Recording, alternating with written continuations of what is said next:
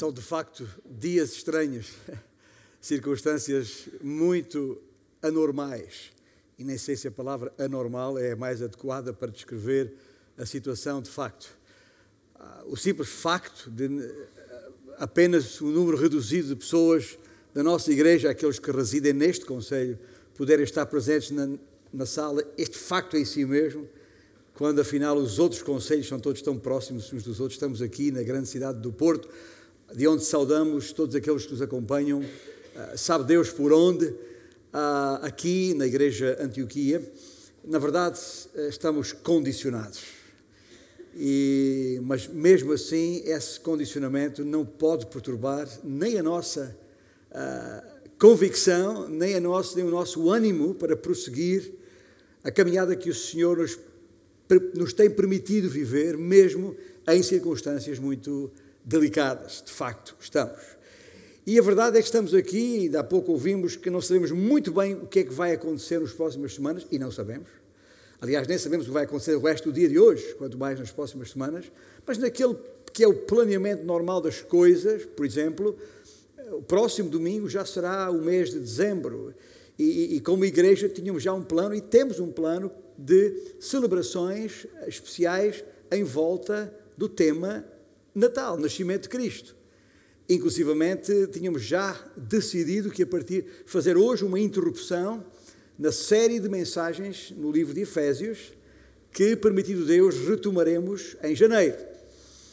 E, portanto, ah, quando estávamos nesta, neste momento de transição e estando a estudar o livro de Efésios de uma forma tão ah, aprofundada e, e assertiva, e tendo percebido, afinal de contas, que o grande tema que está ali é a unidade do corpo, e mesmo não sabendo se alguma vez entenderemos na sua plenitude, na maior das profundidades, tudo o que está implícito nesse, nessa ideia de unidade do corpo, mas é ali, é no corpo, e é pelo corpo, e é através do corpo, e no corpo que o Senhor ah, quer que a sua multiforme sabedoria, que as riquezas profundas da sua glória, que uh, sejam conhecidas por todos, através da Igreja.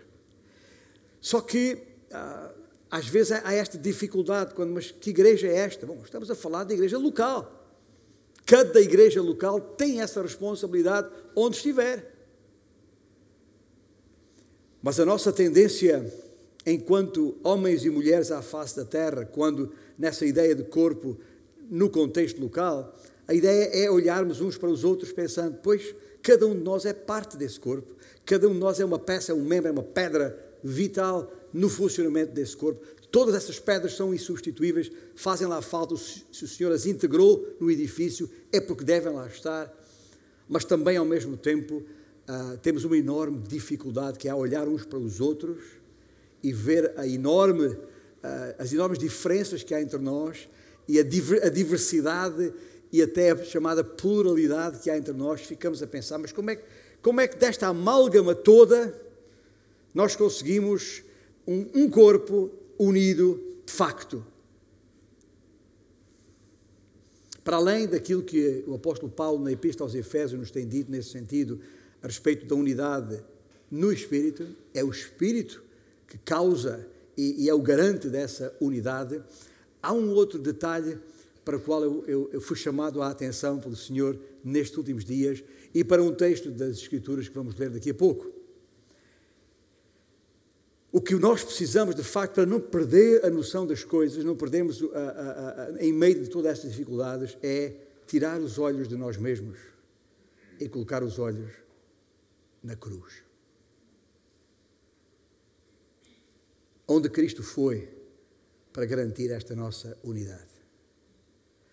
E é esta unidade na cruz que, e com base no texto em 1 Coríntios capítulo 1, os versículos 10 a 17, que vamos ler daqui a instantes, que nós vamos procurar, através do Espírito que em nós habita, nós aqui nesta sala, aqueles lá mais longe na internet, possamos uh, conciliar, tirar os olhos de nós mesmos e pôr os olhos em Cristo. Há duas frases, e a propósito de unidade, claro está, há duas frases com as quais tem dificuldade em concordar. Uma ouço-a frequentemente na, na, praça pública, especialmente numa praça pública que tende a ser, eh, ou procura ser politicamente correta. É a frase: é necessário saber uh, concordar em discordar. Já ouviu essa frase? Uma frase bonita. É preciso aprender a concordar em discordar. A outra das duas li há já algum tempo, nem sei exatamente a fonte, era jovem. E foi é, o seguinte: se duas pessoas pensam da mesma maneira a respeito de todas as coisas, uma delas é desnecessária. Esta frase normalmente era até muito usada na, a propósito do aconselhamento a, a, casais, na vida conjugal, a importância e, a riqueza que haveria num casal o, facto de terem opiniões diferentes e pontos de vista diferentes. Um, em geral, a ideia, a ideia que está é que a possibilidade de um pleno acordo em tudo acaba por ser algo uh, entediante, aborrecido, chato. Bom, como disse, eu estava ainda na minha juventude quando ouvi essa ideia pela primeira vez, mas desde logo não me soou bem, não, não consegui encaixá-la, por mais inteligente uh, intelectual que pudesse ser. A ideia em si estava errada à partida. Ainda a considero errada, as duas, até ao dia de hoje. Mesmo a ideia de concordar em discordar. No contexto da democracia, chamada assim, no contexto da, da praça pública, chamada assim, no contexto, no contexto da, da sociedade em que vivemos, talvez faça sentido e fará, acredito eu, em muitas circunstâncias. Porém, nós somos um povo à parte, somos um corpo à parte, que temos orientações específicas para esse corpo que não se coadunam com esse tipo de ideia. Se o acordo total entre duas pessoas torna uma delas desnecessária, então Deus, o Filho, seria desnecessário para Deus o Pai. E a comunhão plena que há na Trindade seria uma maçada. Não apenas isso, pois se, se, o pleno acordo entre pessoas for uma chatice, eu estou a usar termos que o povo usa, então o tempo no céu um dia juntos seria uma maçada. E a minha comunhão com Cristo, um aborrecimento, e o, e o meu companheirismo, camaradagem, uma palavra boa, embora com conotações não necessariamente agradáveis, pensam, o tempo que eu passo com as pessoas que pensam como eu, seria um tempo entediante. E então os momentos uh, de vida conjugal nem se fala. Mas nós regemos-nos pelas Escrituras. Nós somos uh, do Senhor e por experiência sabemos que não é nada disso. Basta lembrar, por exemplo, o Salmo 133, em cujo texto eh, temos até um cântico que cantamos muitas vezes. Ah, estou a falar no Salmo 133 e, portanto, logo, logo vem à nossa mente: Oh, oh, como é bom e agradável viverem unidos os irmãos. É como óleo precioso sobre a cabeça, o qual desce para a barba de Arão e desce para a gola das suas vestes. É como o orvalho do, do Hermon que desce sobre os montes do Sião. Isto para dizer é bom. É muito bom. Ali ordena o Senhor a sua bênção e a vida para, para sempre. Obviamente, só pegando neste salmo, a ênfase do salmo é esta, esta preciosidade e esta doçura que há na harmonia e na unidade de sermos do mesmo parecer na comunhão dos irmãos. Eu sei, eu sei por experiência própria, e os irmãos com certeza também já passaram por isso. Haverá momentos quando estamos juntos a, a tratar de qualquer assunto em que percebemos que estamos unidos do mesmo parecer, que estamos de acordo, que há unanimidade. Não há. Nós sabemos que são momentos que nos trazem uma alegria indizível, porque somos habitados pelo mesmo Espírito.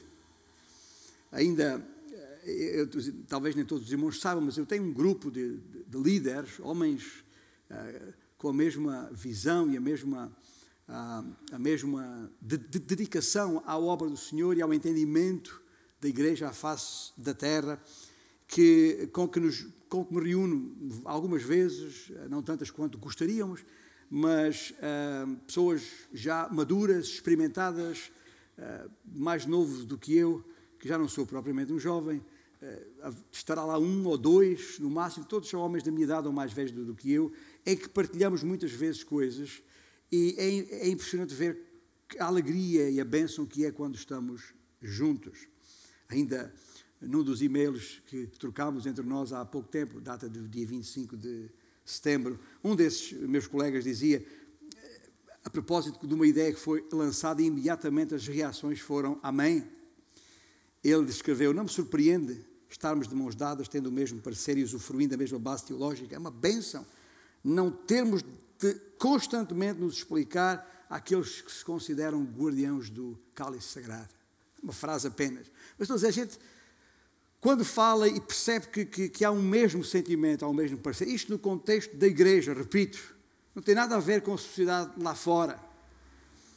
Ah, sabemos que aí há alegria, aí há bênção, aí há, há vida.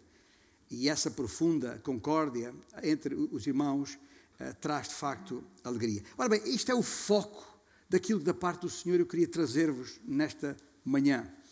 Um, estava, uh, uh, e é exatamente aí que entra o texto bíblico que está referido e indicado, é, esta mensagem é um desafio para que cada um de nós procure de forma permanente, perseverante, constante, a unidade cristã na sua relação com a cruz na sua relação com a cruz.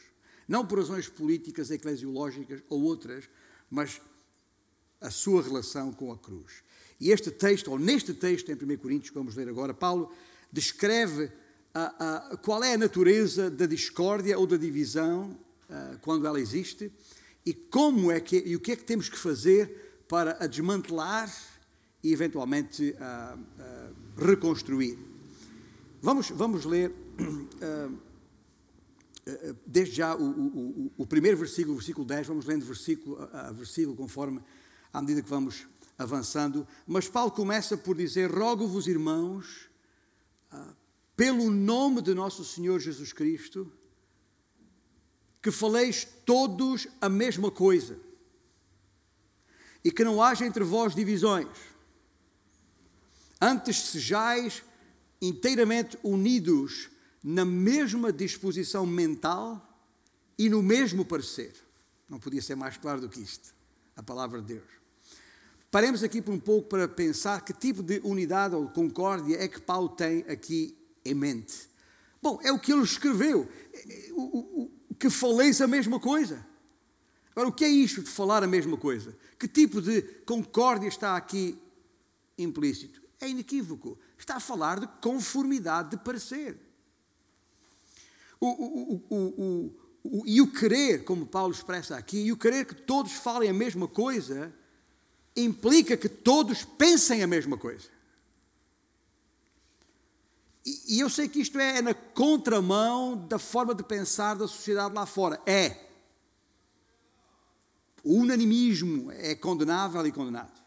Mas não é disto que estamos a, a falar. Estamos a falar de unanimidade. Especificamente o versículo 12 mostra o que, é que, o, que, o, que, o que eles estavam por ali a falar era eu sou de Paulo e tu és de Apolo e tu és de Cefas e tu és de Cristo e pá, pá, pá. É deste tipo de questão que está aqui em causa. Este tipo de, de falas cruzadas que não podem ter lugar na igreja. Ah, ao invés, é preciso ter uma afirmação de lealdade comum. Em vez de dizer eu sou de Apolo, eu de Paulo, deveriam antes dizer eu sou de Paulo e de Apolo e de Cefas. A todos estimo e aprecio nos seus diferentes pontos fortes e virtudes. Era isso que a igreja em Corinto devia estar a dizer. Em Efésios, eh, falámos, vimos e falámos sobre a unidade na diversidade. Mas não esqueçamos que diversidade, neste contexto, está a falar de diversidade de dons, não de entendimento. Aqui mesmo em 1 Coríntios 12, desta mesma epístola, mais adiante, Paulo atesta que na igreja, de facto, há diversidade de dons. De facto, há diversidade nos serviços e, de facto, há diversidade nas realizações. Mas nunca no pensamento. Aliás, este versículo 10 que acabamos de ler em 1 Coríntios 1 é inequívoco que não haja entre vós divisões, antes sejais inteiramente unidos na mesma disposição mental e no mesmo parecer. A palavra aqui usada para divisões no original uh, que foi escrito, o grego, é aquela nossa palavra cisma, um, ou ruptura. E das outras vezes que é usada, ela está sempre relacionada com a questão da unidade. Ora, que tipo de unidade estamos nós aqui a falar? Estando aberto em 1 Coríntios, é fácil passar uns, umas páginas à frente, chegar ao capítulo 11, para perceber o que é que Paulo diz a respeito disto. É outra das vezes em que Paulo vai usar a mesma palavra, ou pelo menos de outra forma. Quando nos versículos 18 e 19 do capítulo 11 de 1 Coríntios, Paulo escreveu: Porque antes de tudo estou informado a haver divisões quando vos reunis na igreja. E eu, em parte, o creio, diz Paulo. Porque até mesmo importa que haja partidos, outra palavra, não, é? entre vós, para que também os aprovados se tornem conhecidos em vosso meio. Conhecemos bem este texto, muitas vezes referido no contexto da, da ceia do Senhor. E o ponto que, que, que Paulo aqui sublinha e que, e que espera tem a ver, obviamente, com a igreja visível.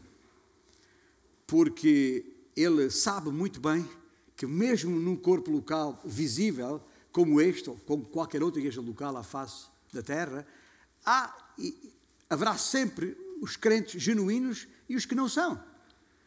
Por isso é que o Senhor disse que um dia Ele separará isso, não é da nossa conta, não é nossa responsabilidade fazer essa separação. E o que ele está a dizer aqui neste capítulo 11 é que, que é uma coisa, outra vez, difícil para nós encaixarmos, é provavelmente um dos, um dos textos bíblicos de mais difícil interpretação neste sentido, ou talvez não de difícil interpretação, mas de difícil aceitação, difícil encaixe, é que Paulo diz, ou fala da necessidade de haver divisão, de haver partidos na igreja visível.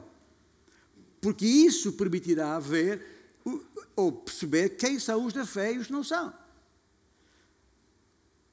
Portanto, uh, uh, uh, não te, e nós não temos de estar preocupados com isso se somos da fé. Os que não são é que terão que se preocupar com esse tipo de coisas. Isto implica, ou deixa implícito, e eu quase arriscava dizer claríssimo e explícito, que, mas pelo menos implica que a unidade do corpo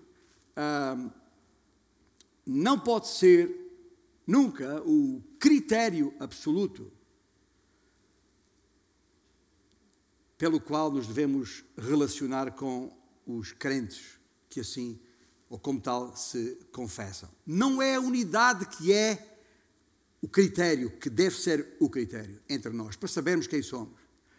O critério que para sabermos quem somos tem de ser a verdade e não a unidade.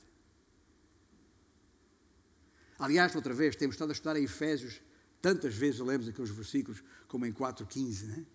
Ah, ah, o crescimento da igreja tem que ser, o amadurecimento da igreja, o fortalecimento da igreja tem que ser na verdade e em amor. Tem que ser na verdade e em amor. E temos falado muito e enfatizado muito isto. É importante que não passemos ao lado desta, desta verdade insufismável. Mas é exatamente isso que está descritos, descrito nos versículos 11 e 12 deste texto em 1 Coríntios 1. Pois a vosso respeito, meus irmãos, veja o que Paulo se refere no capítulo 11, é, é, tem a ver, ele está a dirigir-se à mesma igreja, na mesma altura e, e na mesma epístola, em que refere que há divisões entre vós, que até convém que isso haja, ele aqui explica nestes versículos 11 e 12 do capítulo 1 de que tipo de divisões está a falar. Não temos que inventar. Não temos que, que, que tentar perceber ou, ou imaginar que tipo de divisões estão aqui em causa. Está muito claro nestes versículos 11 e 12. Pois a vosso respeito, meus irmãos, foi informado pela casa, pelos da casa de Cloé de que há contenda entre vós. E depois explica para que não haja dúvidas. Refiro-me ao facto de cada um de vós dizer: Eu sou de Paulo, e eu de Apolo, e eu de Cefas, e eu de Cristo. Portanto, parece evidente que o que estava a acontecer na igreja em Corinto naquela altura é que começou a haver uma, uma, uma, uma polarização da igreja em volta daquele, do, daquele que cada um considerava o seu líder favorito. Era isso que estava a acontecer. É isso que se tornou evidente ali na igreja em, em Corinto. Ou seja, o que as pessoas, as pessoas em Corinto, os irmãos da igreja local em, em, em Corinto, o que eles fizeram foi uh, uh, isolar uh, qualificações ou pontos fortes, em particular deste ou daquele mestre que consideravam o seu favorito, e começavam a promover essa pessoa e a dizer: Eu sou de, eu sou de. Como que diz? Mais ou menos como na praça pública, entre os políticos. Isto se faz comumente. Por isso é que em democracia eh, se fala há partidos e os partidos são a base da democracia, porque as pessoas regimentam-se à volta de um líder com carisma, à volta da causa que está uh, por detrás de cada um deles. Mas isso é no mundo lá fora. Na igreja isto não pode acontecer. E estava a acontecer em Corinto. E, portanto, uh, era preciso uh, abordar, fazer uma, uma, ter uma intervenção direta aqui. A primeira carta de Paulo a, a Corinto é uma carta, de facto, fortíssima neste sentido. E, portanto, não, não, nós não somos alheios a esta questão. Nós sabemos que estas coisas existem no mundo lá fora, mas nós não somos do mundo. Para nós, isso é uma praga que não podemos permitir no seio da igreja. E isto acontece Outra vez, por razões individuais, pessoais, individualistas. A, a, exacerbação do, do, do, próprio ego.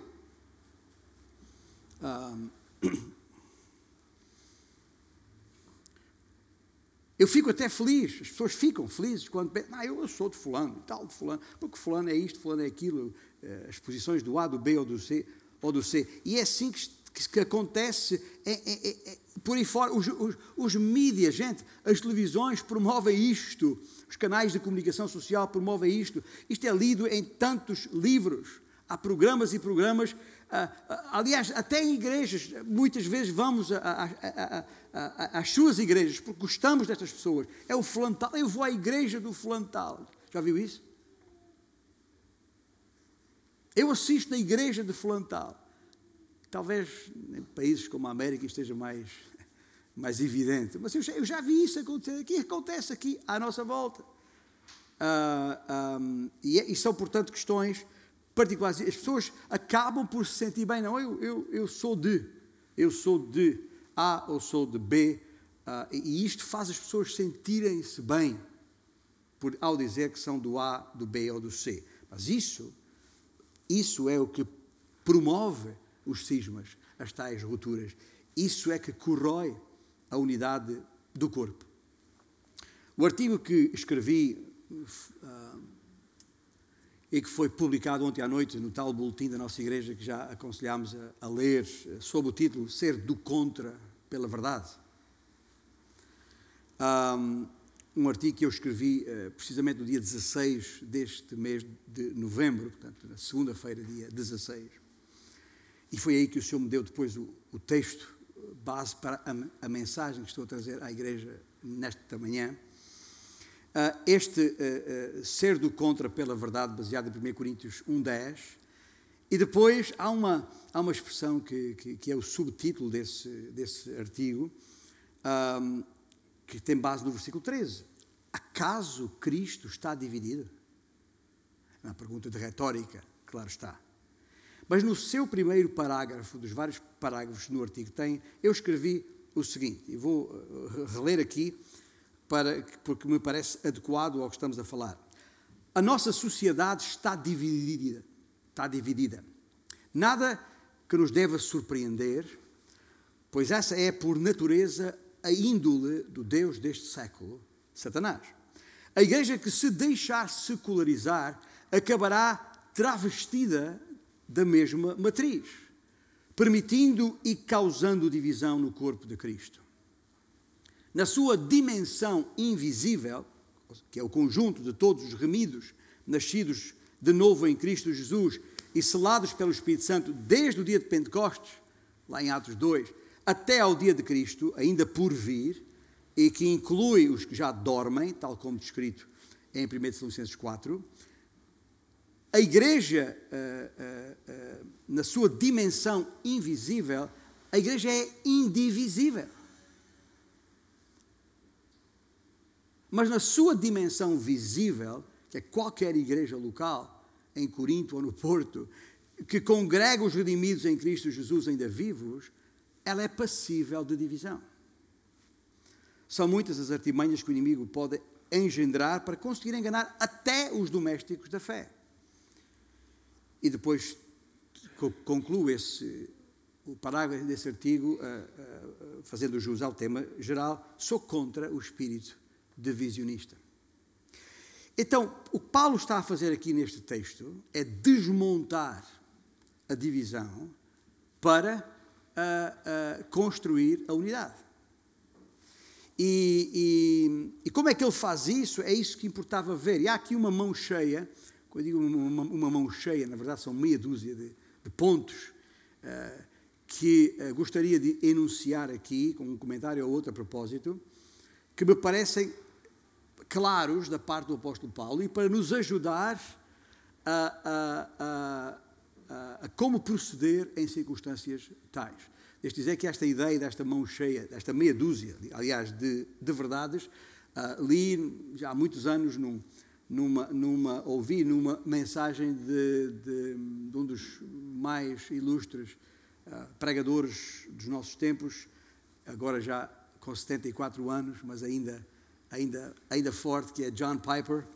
Um, e muitos anos de vida e experiência pastoral lá na sua igreja em Minneapolis, onde eu esteve muito, tantos anos, décadas. Uh, no comentário, ao comentar esta parte de 1 Coríntios uh, 1, portanto, foi aí que eu retirei, quero dar-lhe o crédito por, por, isso, estas, estas meia, meia dúzia de, de, verdades que uh, devem ser consideradas ou, ou, seguidas para podermos desmontar esta, esta divisão, esta, esta contenda. Ora bem, como muitas vezes tem dito, e, e, e os irmãos que conhecem têm ouvido, é preciso, muitas vezes, é, é necessário desconstruir para poder construir. E é isso que está aqui em causa. Ah, ou seja, podemos olhar para este texto e para estas, esta meia dúzia de sugestões, pela positiva e pela negativa, ou se quisermos, na ordem inversa. Paulo está absolutamente convencido uh, que é o poder da verdade que transforma as pessoas. Aliás,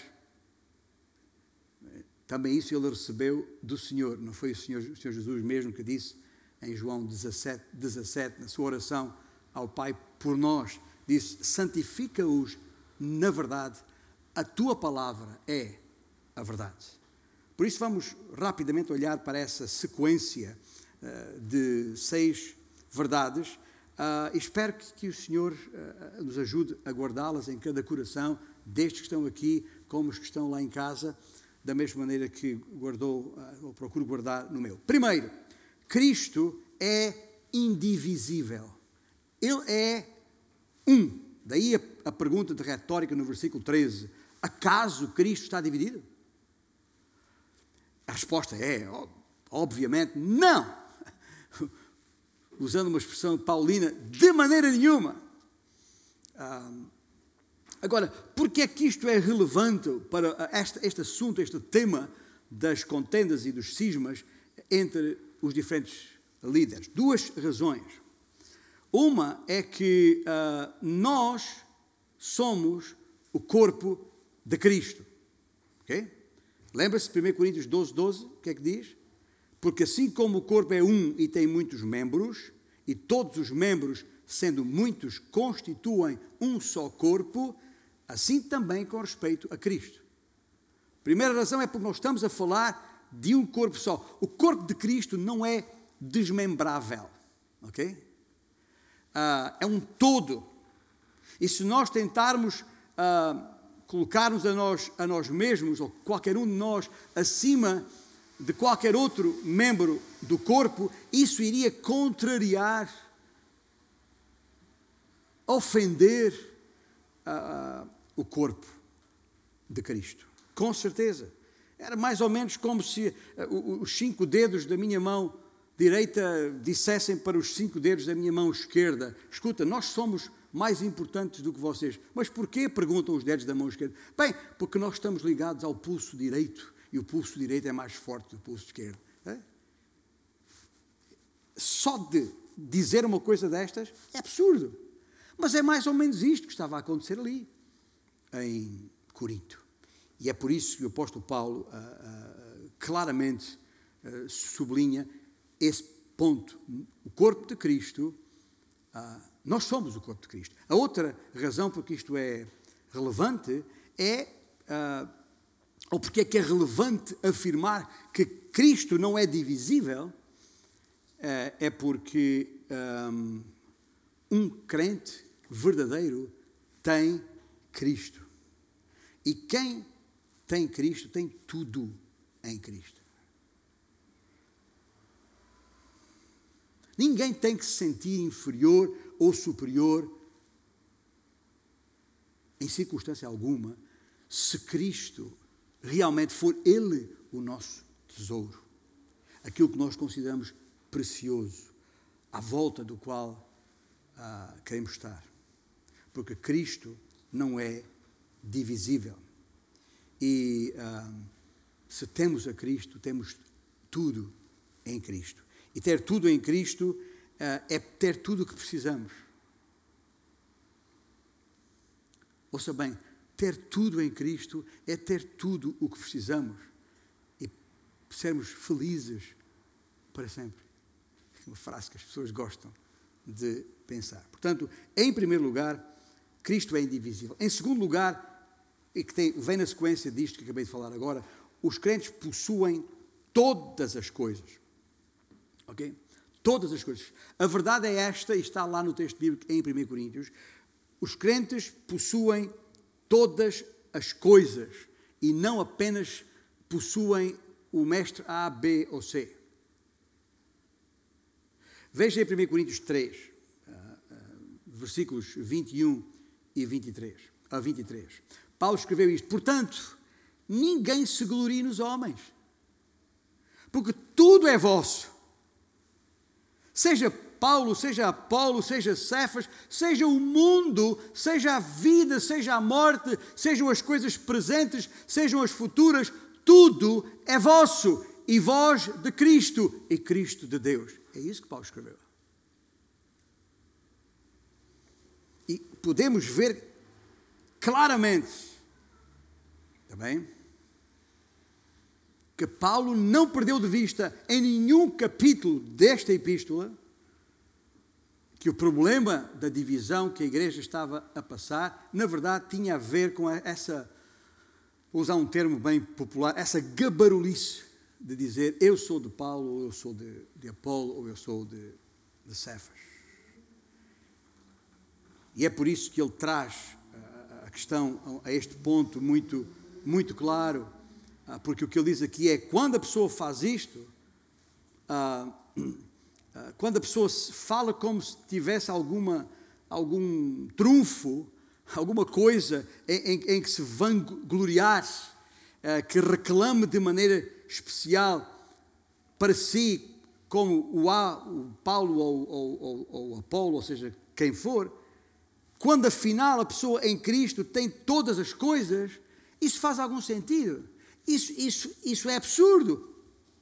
Ou seja, ao tentar reclamar um mestre para si, ou só para si, né? dizer, não, isto, é, isto é que é meu, isto é que eu tenho, na verdade eu estou a dar de barato, a, a, a, a entregar todo o universo, que afinal de contas está à minha disposição, como lemos nos versículos que acabámos de referir no capítulo 3. E, e isto não faz sentido nenhum. É como se não fôssemos, não tivéssemos a noção de quem somos, herdeiros de todas as Nós estudamos isto em Efésios e Colossenses também. Somos herdeiros de todas as coisas. Em Cristo Jesus, gente, nós já estamos assentados no trono à destra, com Cristo à destra do Pai. Então veja como mesquinho é e como o inimigo consegue mexer no coração das pessoas, na mente das pessoas a este ponto, é nos darmos por contentes porque somos do A, do B ou do C. Por outras palavras, não faz sentido nenhum. É como, é como se um homem fosse, fosse dono de uma cidade inteira e depois se viesse gabar por viver num condomínio fechado, alugado nessa cidade. Ah, eu vivo num condomínio fechado, com, com tudo, piscina, não sei o que mais, que eu aluguei há não sei quantos anos, um preço bom e tal. E ver gabar-se disso, quando afinal é dono da cidade inteira. Isto faz algum sentido? Mas é mais ou menos assim que as pessoas se vão comportando. Porque é que um homem que tem, possui todo o mundo, se deve vangloriar eh, de uma pequena hortazinha, pequena quintinha que possa ter aqui ou ali. E uh, a verdade é que se uh, uh, esta e esta esta esta segunda verdade que estou aqui a sublinhar desmonta inequivocamente a base desta divisão, desta contenda e porque a verdade é esta: Deus tem todas as coisas garantidas por herança aos seus filhos. Nunca nos esqueçamos disto. Bem, nunca nos esqueçamos disto. Portanto, não faz sentido nenhum pôr uma cercazinha à volta de um, de um pequeno espaço de relva para dizer esta relva é minha.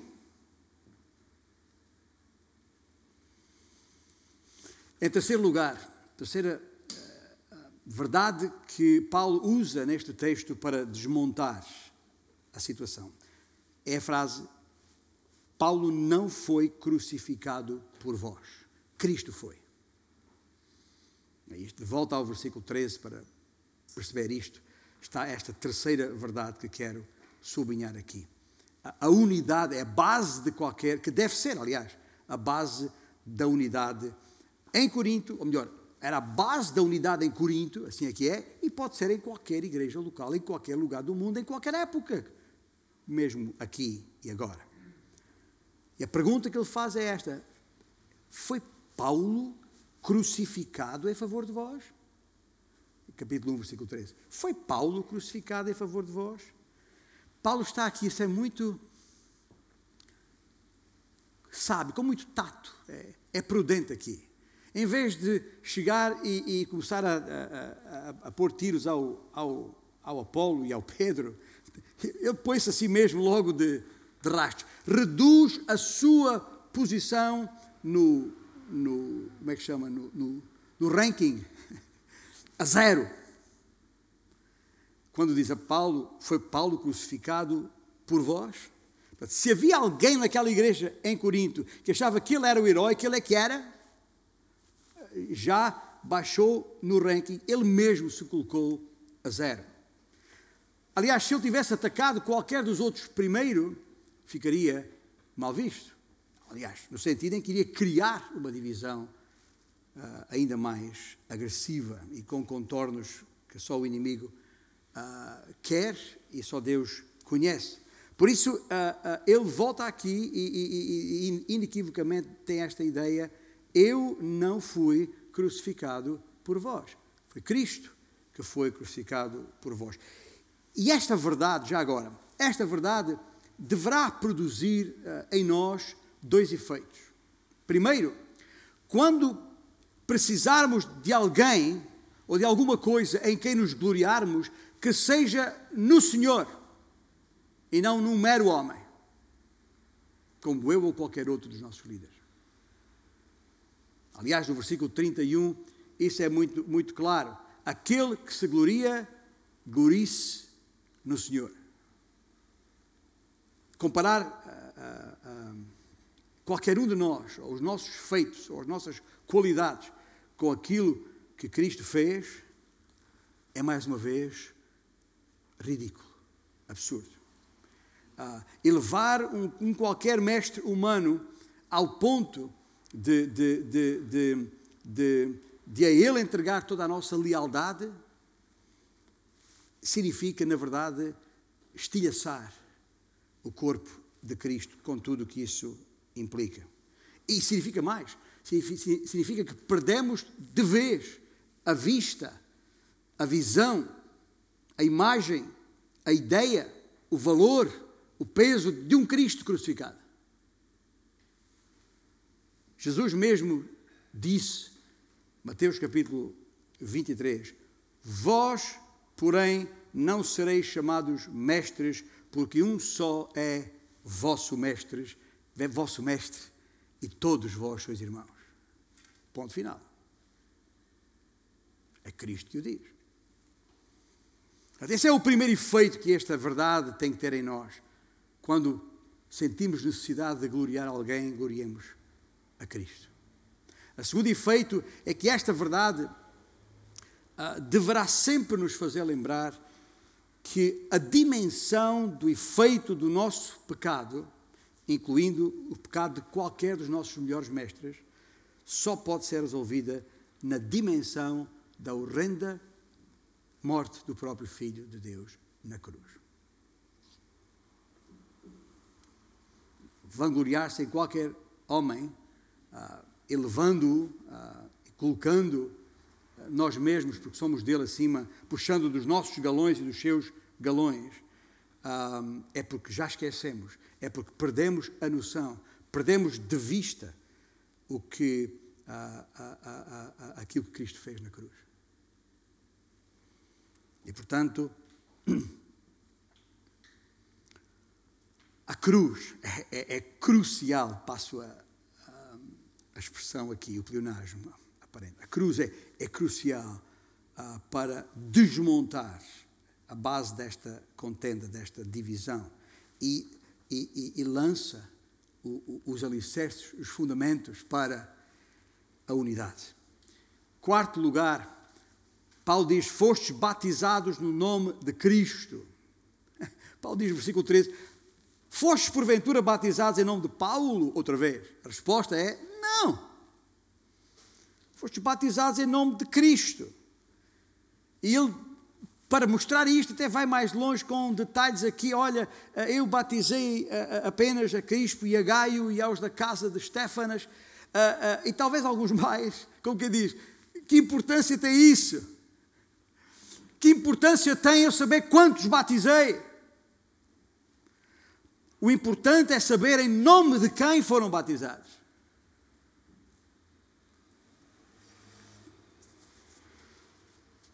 É, talvez por isso é que ele diz no versículo 14: Olha, até ainda bem que não batizei muitos, para, que, para que eu não seja o foco.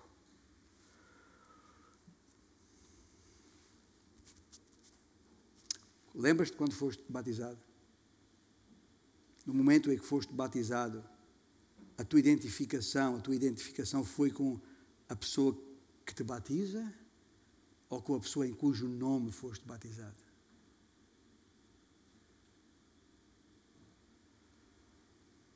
Quando se gaba o homem que batiza, contradiz-se o significado do batismo.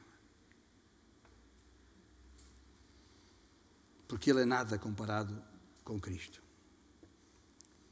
Para além de contradizer o significado do batismo em si mesmo.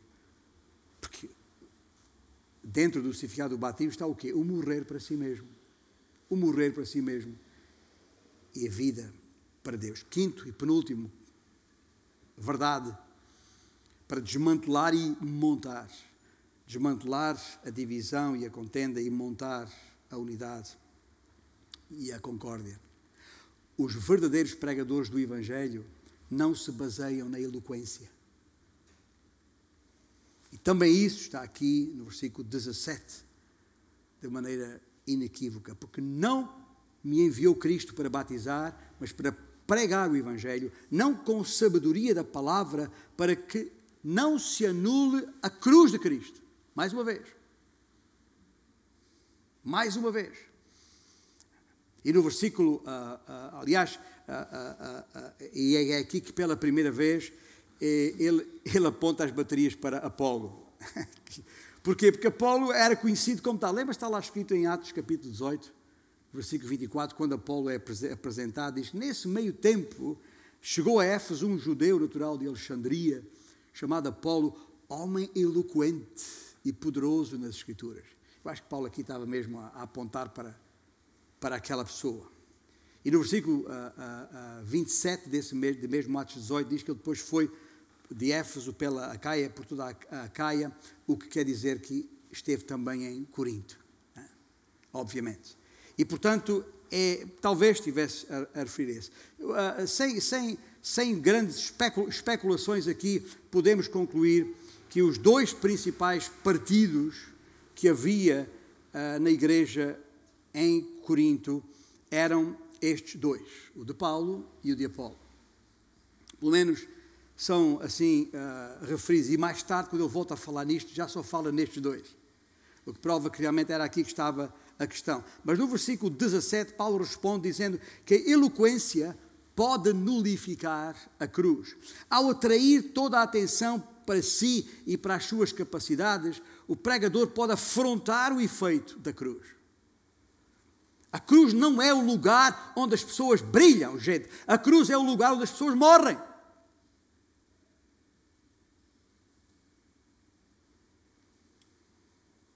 E também nos versículos 23 e 24, Paulo responde a essa questão da sabedoria eloquente e dos sinais miraculosos quando escreveu, e passo a citá-lo: Nós pregamos a Cristo crucificado, escândalo para os judeus, loucura para os gentios, mas para os que foram chamados, tanto judeus como gregos, pregamos a Cristo, poder de Deus e sabedoria de Deus. Outras palavras, Algumas pessoas que se enamoram ou são atraídas pela, pela, pelas forças oratórias que foram lá em Corinto do Apolo, homem eloquente, ah, isso era evidente, basta ler o texto aqui. Mas a verdade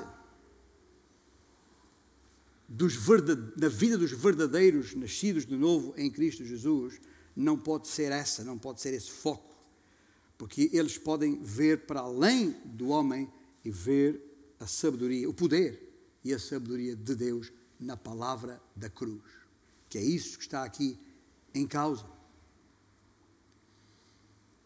E finalmente, no, no sexto eh, e último, última verdade que Paulo usa para desmontar a contenda e a divisão e para montar a, a unidade, e por isso estamos a referi-lo aqui, que Deus deve receber toda a glória e não nós.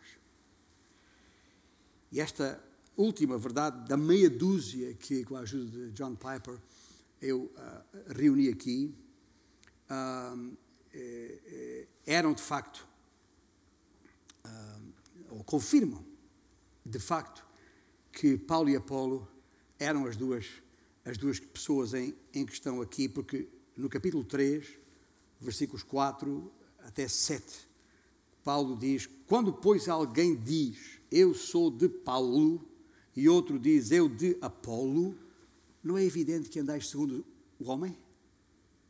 Evidente. É evidente que sim. E Paulo diz: Mas quem é Paulo? E, e quem é Paulo? E depois responde à pergunta: Servos por meio de quem crestes? E isto conforme o que o Senhor concedeu a cada um. Eu plantei, Apolo regou, mas o crescimento veio de quem? De Deus. E reparem que o, que Paulo está a fazer aqui à igreja, Paulo não está a criticar nem Paulo, nem Apolo, nem Cefas, nem ninguém. O que ele está a criticar aqui é a tendência das pessoas de, de, de, de se agregarem, aderirem ao nome A, B ou C. Esse é que é o problema.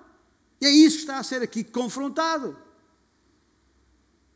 Uma igreja como a nossa, que tem uh, três líderes, um António, um, um João e um, 1 Timóteo, o problema não pode ser visto em nenhum de nós em particular. Percebem? O problema é quando a igreja entende que deve seguir o A, B ou C. Porque por isto ou por aquilo ou por aquilo outro, perdendo a noção do que é o corpo, perdendo a visão da cruz, porque é de Cristo que nós somos e é pela verdade que temos que ser e é na verdade que temos que ser santificados e não no António, no Manel ou no Joaquim. Não sei se me estou a fazer entender. Porque a palavra de Deus é inequívoca neste sentido. E esta é a sexta e última verdade que Paulo usa para desmontar, para desmantelar, para, para arrasar, pôr por terra uh, uh, esta questão da, da divisão. E nota bem, porque isto é, é, é crucial, estas, estas em duas frases apenas, uma no versículo 5, outra no versículo 7. O que é que nós vemos? No versículo 5 ele diz: Somos servos por meio de quem cresce, e isto conforme o Senhor concedeu a cada um. E no versículo 7 diz: De modo que nem o que planta é alguma coisa, nem o que rega, mas Deus que dá o crescimento.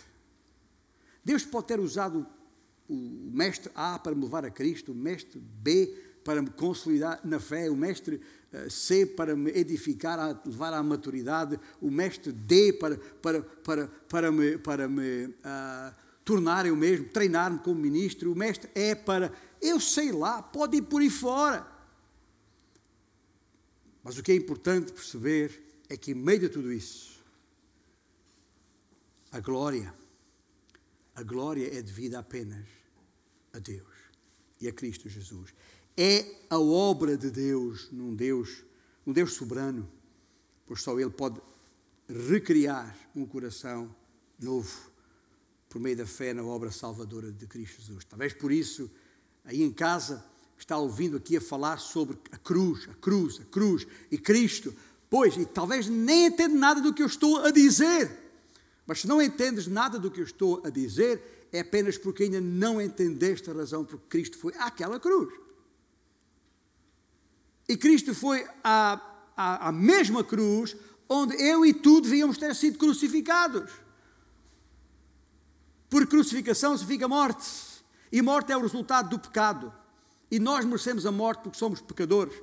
Não porque os homens são pecadores, porque eu sou pecador.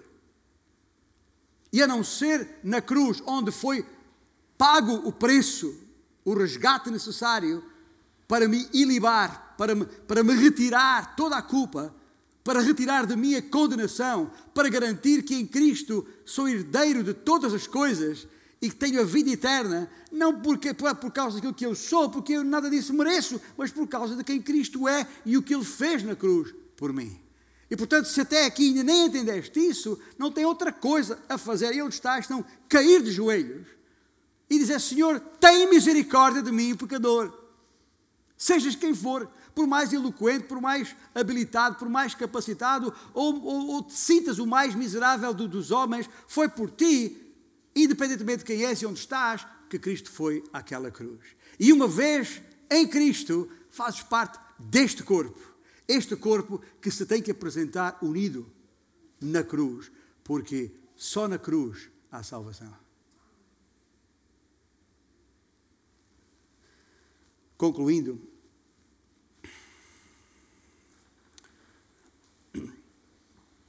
direi que a natureza da discórdia tem a sua raiz no orgulho.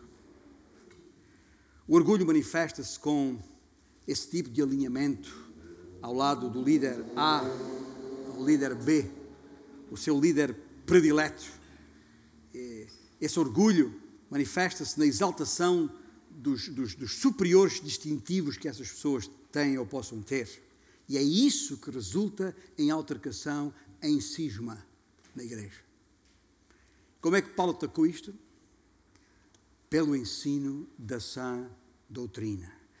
As verdades do cristianismo autêntico, aplicando-as à situação da igreja local. No caso, a igreja de Corinto, mas que pode ser aplicado a qualquer um de nós. Que verdades são essas? As tais seis verdades. Primeiro, Cristo é indivisível, Ele é um. Segundo, nele os crentes possuem todas as coisas e não apenas os pequenos distintivos dos seus mestres favoritos. Terceiro, nenhum mestre foi crucificado por ti. Cristo foi. Quarto, não fomos batizados em nome de nenhum teólogo ou líder cristão, mas no nome de Cristo. Quinto, os verdadeiros mestres do Evangelho não tentam ganhar convertidos ou aderentes de partido, através de floreados de eloquência autopromocional. Antes, o que é que fazem? Pregam a Cristo. E Cristo crucificado. E para pregar Cristo crucificado com eficácia, tem que se crucificar a si mesmo. Sexto e última, Deus é quem produz o fruto espiritual. Ele e só Ele deve receber a glória pelos resultados. Homem algum. Homem algum. Não admira que Cristo tenha escrito aos Gálatas, capítulo 6, longe de mim esteja gloriar-me, senão na cruz de nosso Senhor Jesus Cristo. Amém? Nisto estamos de acordo, com certeza. Que o Senhor vos abençoe grandemente.